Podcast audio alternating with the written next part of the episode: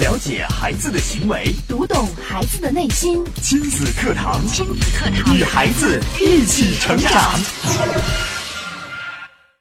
为什么有的孩子主动热爱学习、积极写作业，有些孩子就非得让人逼着学，等到考上了大学就彻底放飞自我，在本该积极向上的年龄里就已经没有动力了呢？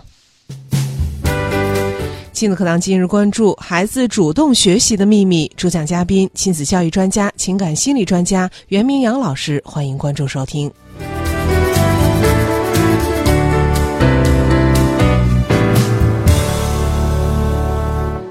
我是主持人潇潇，我们有请今天的嘉宾袁明阳老师。明阳老师好，潇潇好，听众朋友大家好。今天明阳老师继续跟我们分享的是，怎样让孩子能够主动爱上学习的秘密。对，呃，这是我为大家带来的十节课，赋予五大能力，让孩子爱上学习、爱上写作业当中的最后一大能力，就第五大能力，关于内驱力的这个相关的分享。呃，说说到这个让孩子主动学习，我相信这是很多家长的一个心愿。对，因为，呃，正如今天在导语当中逍遥所讲的，好像大家发现啊，真正热爱学习的孩子，呃，家长普遍有一个感觉就是特别省劲儿。嗯，但是对，但是相反，另外一种情况是，这个父母好像比孩子还要努力，费了多大的劲儿，可是这个成效并不明显。对，那到底出了什么问题？嗯，那为什么有的孩子非常省劲儿，有的孩子却这么费劲？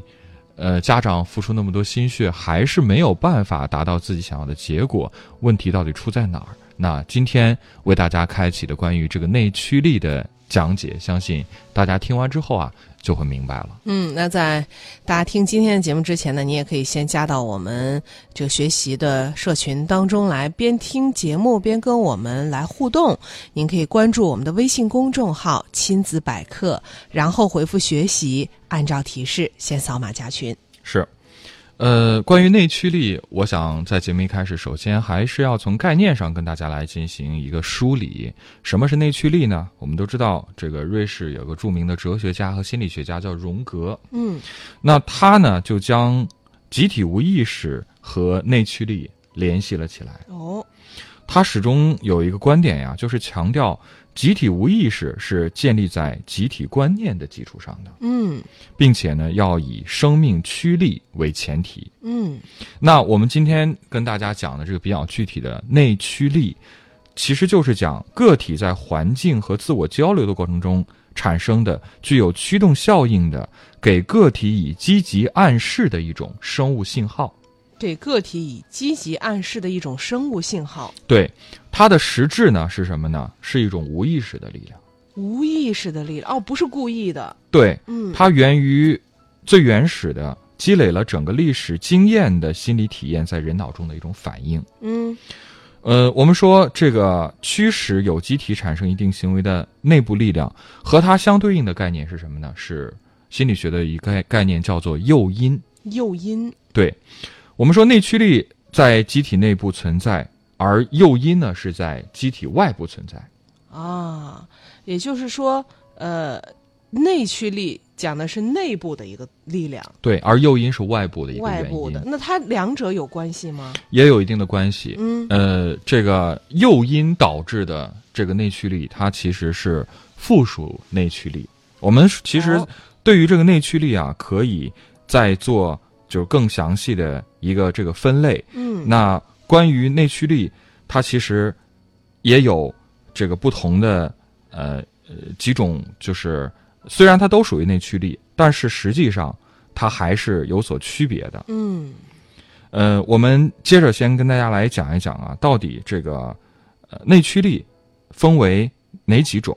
好，刚刚我说过了，这个内驱力除了就是字面意义上的我们讲到的这个内驱力之外，它其实呢还分为生物性的驱动力，另外呢，它是一种这个内在的动机。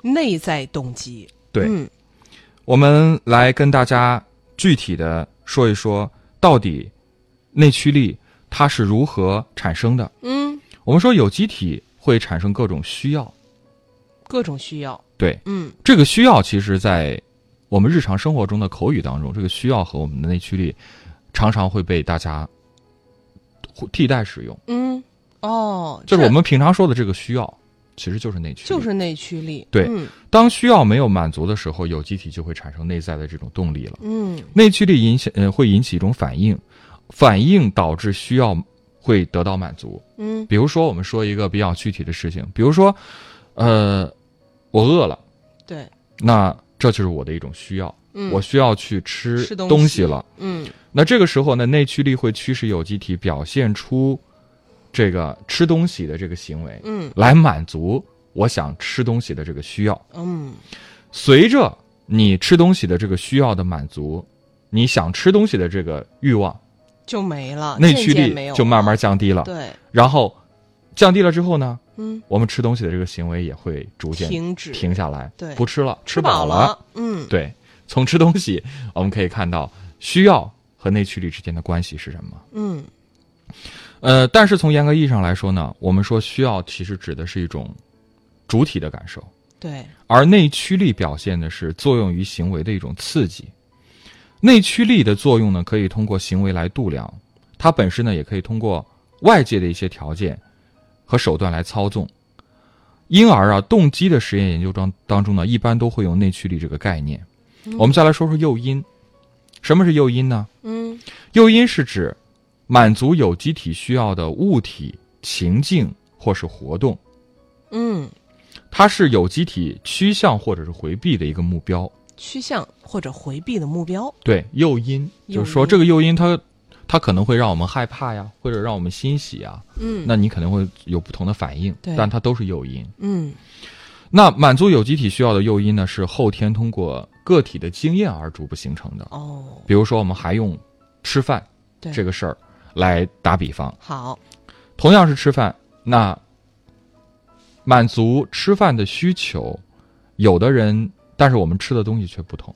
是，有的人喜欢吃米饭，嗯。有的人喜欢吃面食。对，对，同样呢，为了满足自尊的需要，有的同学学生通过取得好的学习成绩来赢得尊重，嗯。而有的呢，穿名牌儿、对。穿衣打扮吸引大家的注意。对，看这个，虽然这个需要诱因是一样的，是一样的，但满足诱因的大家的行为行为是不一样的。对。这就是大家，这就是个体在后天依据他的经验而形成的不同的方法。嗯，还真的是这样，对，那当有机体在个体活动中把自己的各种需要和能满足其需要的这种物体和情境联系在一起的时候，这些物体就成为了行动的目标。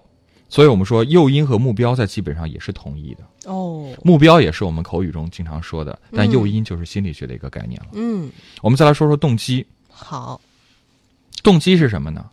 动机是直接推动有机体活动来满足某种需要的内部状态行为的直接原因和内部动力。嗯呃，需要注意的是什么呢？就是说，有机体的各种行为和活动都是由动机所引起的。就是我们做任何事情都得有个动机，对，嗯那动机它又是由内驱力和诱因这两个基本因素构成的。哦，我们说内驱力是个体内部推动行为的一种力量，而诱因呢是什么呢？就我们刚刚说的，外部是，外部的嗯一种目标对行为体的一种刺激。嗯所以我们说内驱力呢，就是动机当中推的力量，哦，而诱因是动机中拉的力量。推拉，对，推是自己往前推的，嗯，拉呢是别人在外边别人在外面拉拉着你，往前走的。嗯，那人的动机行为就是在这一推一拉中形成的。哦，那看来这一推一拉对于人产生的这个行为是起到决定性的作用的，是，嗯那我刚刚也说了，内驱力其实也是分不同的类型的。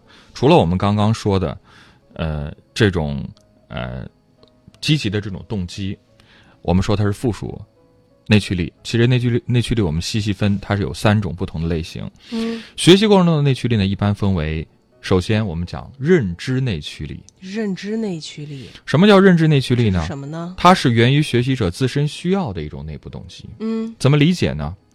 它呢是要通过个体在实践中不断取得成功才能表现出来的一种内驱力。那诱发这种内驱力需要激发的是什么呢？嗯，就是我们经常说的学习兴趣。哦，学习兴趣，是，嗯。那当一个人有了好奇心、有了兴趣的时候，那他就会特别愿意去学。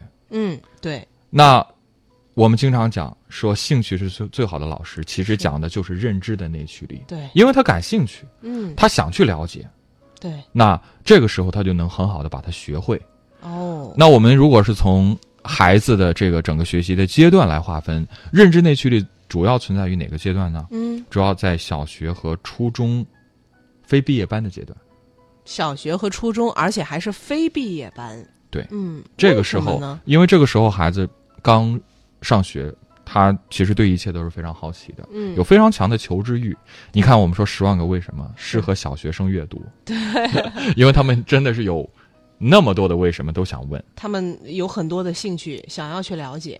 对，嗯所以我们说认知内驱力主要存在于小学以及初中的非毕业班，嗯，就是没有升学的压力。对，嗯，一到八年级。对，就是纯粹的兴趣。对，嗯，那我们来讲第二种内驱力是什么呢？是自我提高的内驱力。自我提高的内驱力，这个是什么呢？它是一种通过自身的努力来能胜任一定的工作，取得一定的成就，从而赢得一定的社会地位的需要。嗯，它是以赢得一定地位为满足的，哦。就是自我提升，有积极的这个呃要求的。嗯，比如说我们这个工作了，有些人是我再进修一下，对，我我我我为了考一个更高的职称，嗯，呃，这样算不算就是自我提升的。内驱力了？对。哦，包括我希望能更上一层楼啊，嗯。或者是即使是学生阶段，那我想学习更好，我当班长，嗯，当学习委员，对，那这个就是我们想讲的叫自我提高的一种内驱力。哦，它是为了通过努力能胜任某种工作或取得一定成就，而赢得一定社会地位或者是班级工作的需要，嗯，这就叫自我提高的内驱力。跟刚刚的那个兴趣，纯跟兴趣就不太一样了。对，有明显的区别了。对，再来讲的第三种，刚刚我们也提到了，跟动机有关，就是附属内驱力。那它是指什么呢？是个体为了保持长者或权威们嗯，的赞许或认可。哦，那是谁呢？嗯，可能是家长，可能是老师，对，为了得到他们的表扬、认可、关注，嗯，我要好好学习，因为我好好学习了，妈妈会夸我呀，老师非常喜欢我呀，嗯，对不？对？而表现出的一种认真学习和积极表现的动力。嗯，那这种学习动机，它其实有非常明显的年龄特征，多表现在幼儿和小学生身上。哈，就是呃年龄段比较低的小孩子们，为了得到小红花，对，我要好好学习。嗯，老师今天如果我表现好，就会给我贴一个小贴纸，对我考了双百分。嗯，呀，好妈妈会高兴，有奖励，很自豪。对，它呢，就属于一种外部动机，外部这也是一种附属的内驱力。哦，这个就是呃，随着年龄增大，比如说都上了初中、高中，甚至你见过什么高中生嗯或者初中生为了得到这个长辈啊、老师的赞扬而特别爱学习的吗？嗯，没有。很少。那个时候他们其实已经有很强的自我意识。对，所以这个附属内驱力它就存在于更小的一些幼儿或小学生的身上了。嗯这就是我们讲到了学习过程当中的那三种不同的内驱力，分别是认知内驱力、自我提高内驱力以及嗯附属内驱力。对，那从概念上跟大家厘清了不同的内驱力的区别之后，到底该如何提升内驱力呢？嗯我们待会儿跟大家来进行详细的讲解。好，还没有加群的朋友，您先在微信平台关注微信公众号“亲子百科”，然后回复“学习”，先按照提示扫码加群。我们稍事休息，稍后接着请明阳老师跟我们来分享。亲子课堂正在播出，稍后更精彩。了解孩子的行为，读懂孩子的内心。育儿亲子随身听，全国首档以心理学为基础的专业家庭教育节目《亲子课堂》。每天上午十点到十一点，FM 九三一，AM 七幺幺，郑州经济广播，欢迎收听。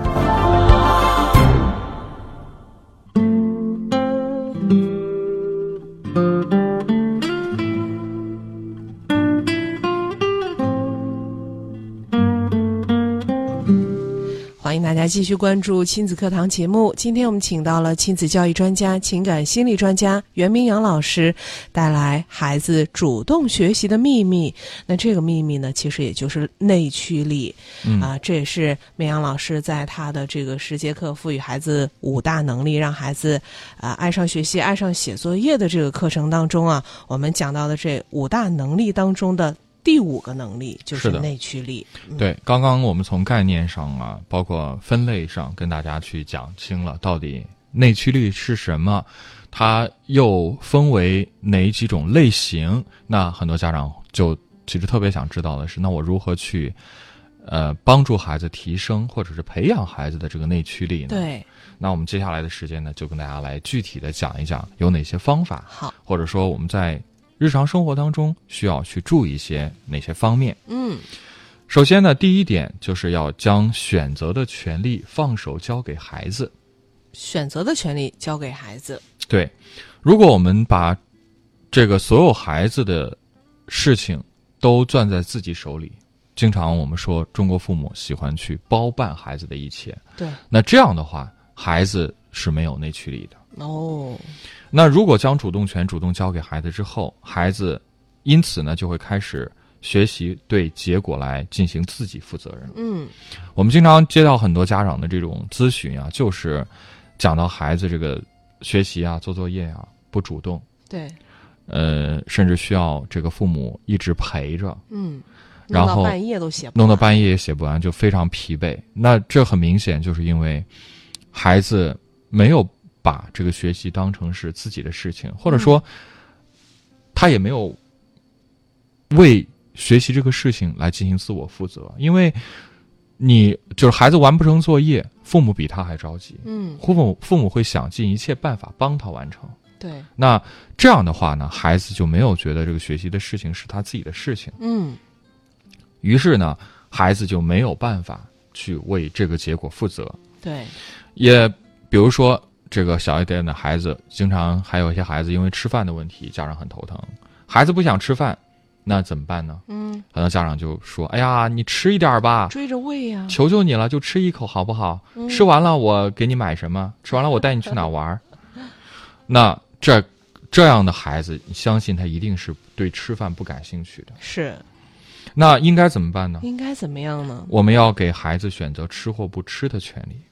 哦，就是把选择的权利交给孩子。对，那同时还要跟孩子说什么呢？就是你吃了之后有什么后果，你不吃可能会面临什么样的后果？嗯吃了就饱了不饿了，嗯那不吃呢，嗯你可能要挨饿。哦，这是饭点儿啊，嗯你不吃饭，你在那玩儿，行，那你记着，如果不吃饭，等会儿饭一收走，就没了。这一直到晚上，嗯整个下午就不能再吃饭了，嗯。可能会饿呀，嗯，饿了怎么办？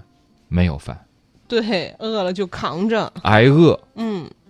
那如果这样的话，我们就不用担心孩子不吃饭了。嗯，可能孩子也会选择可能第一次我孩子没意识到，觉得是什么什么是什么是饿，我不知道，不知道那你就让他，你就让嗯。他承受这个结果。嗯，那一次两次，慢慢的孩子他就知道了，对，这个吃饭就不是问题了。就解决了。对，嗯。我们再来说，比如说有的孩子看到什么都觉得很好奇，对，呃，包括现在家长也特别去注意去培养孩子一些兴趣，比如说学琴这个事儿，我们也经常接到一些家长的咨询，哎呀，孩子吵着要学琴，好啊，买，嗯，花几万块买个钢琴，然后呢？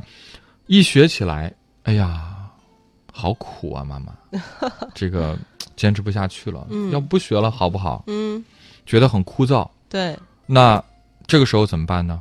我们其实可以跟孩子商量。嗯那今天你是想要吃饭前还是吃饭后练习呢？是先练习十五分钟，饭后再练十五分钟呢，还是一回家就练半个小时呢？嗯如果就是我们再配合上一些方法，比如说尽可能多的在家里边聚会的时候给到孩子一些表演的机会，嗯，让他体会到，正是因为他坚持和努力了，才有了这样的成效。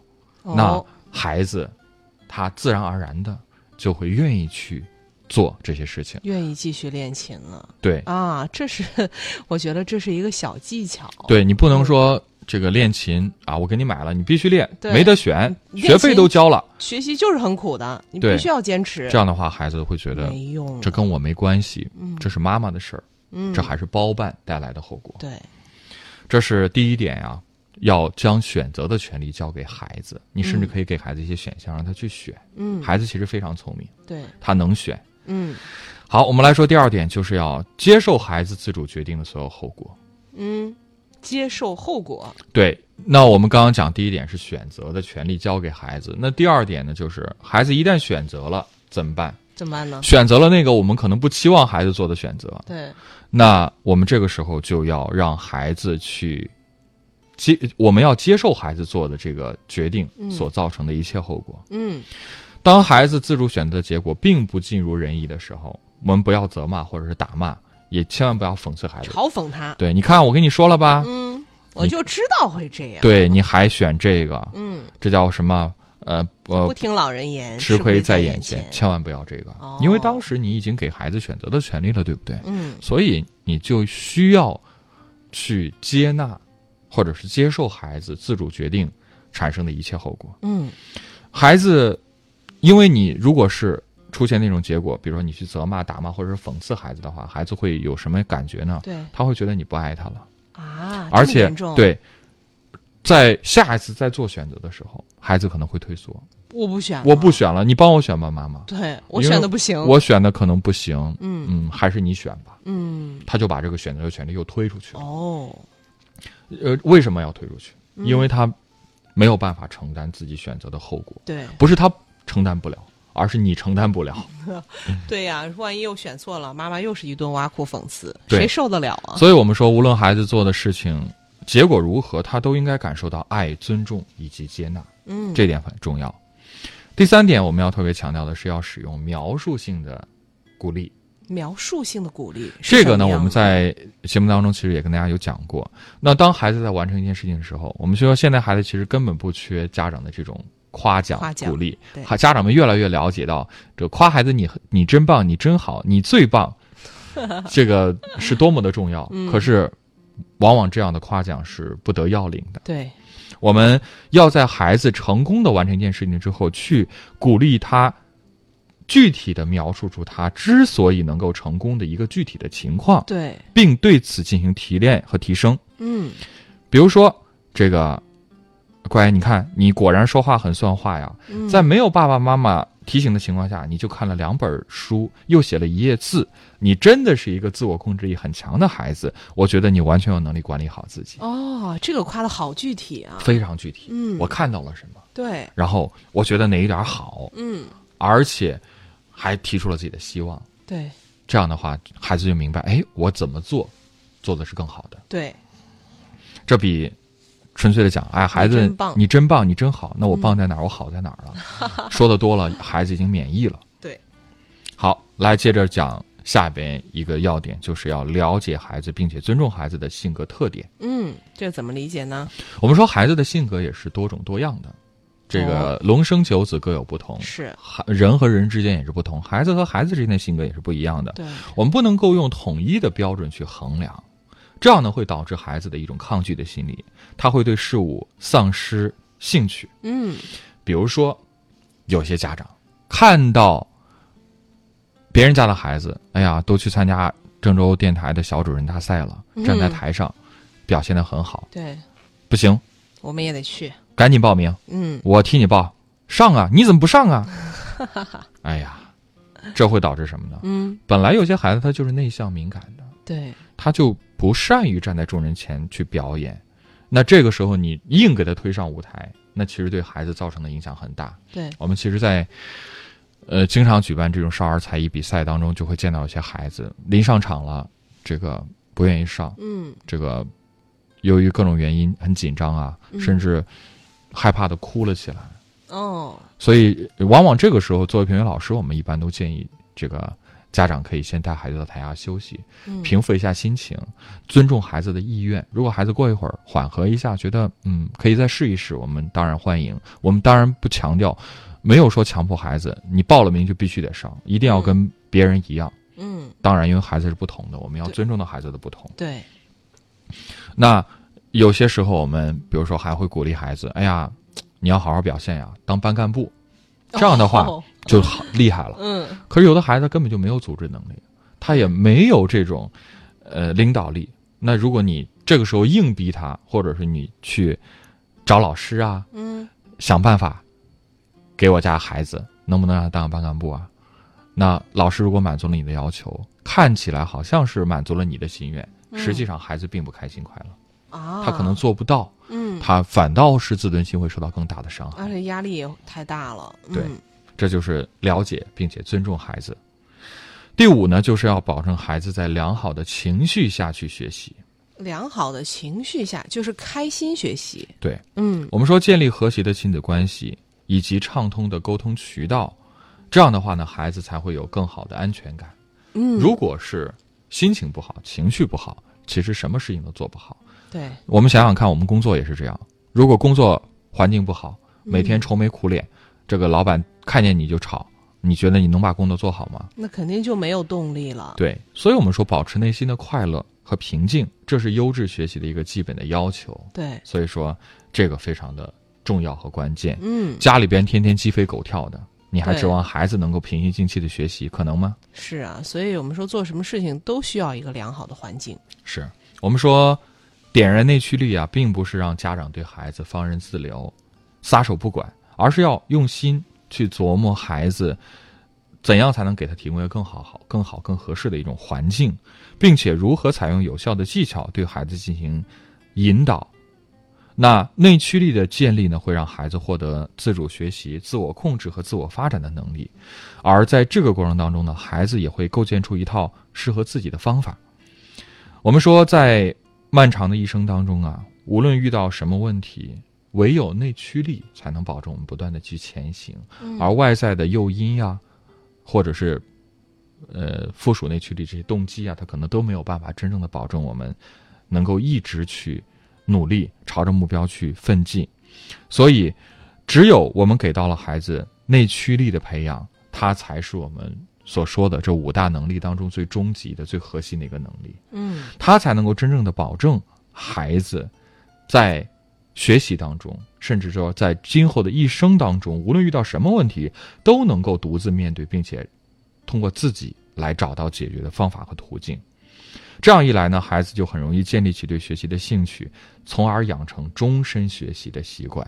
哇，非常感谢明阳老师精彩的讲解啊！今天明阳老师跟我们讲到的就是，呃，这五让孩子爱上学习、爱上写作业的五大能力当中非常关键的一点，我觉得非内常关键驱力。嗯，对，包括我们之前也经常讲说，呃，我们走访了非常多的这个啊、高考的这个名列前茅茅的这些学生，对那他们难道真的是因为去上了什么补习班儿，找了什么名师吗？嗯，不一定，名师很多，但名师教过的学生个个都不一样。都不一样。对，那之所以这些孩子能够成功，在学习上能够拔尖儿出类拔萃，无一例外啊，也不是因为他们有一个特别操心的父母，嗯，反而是我们发现他们的父母在聊起他们的时候，聊起这些孩子的时候，有一个统一的共识是什么？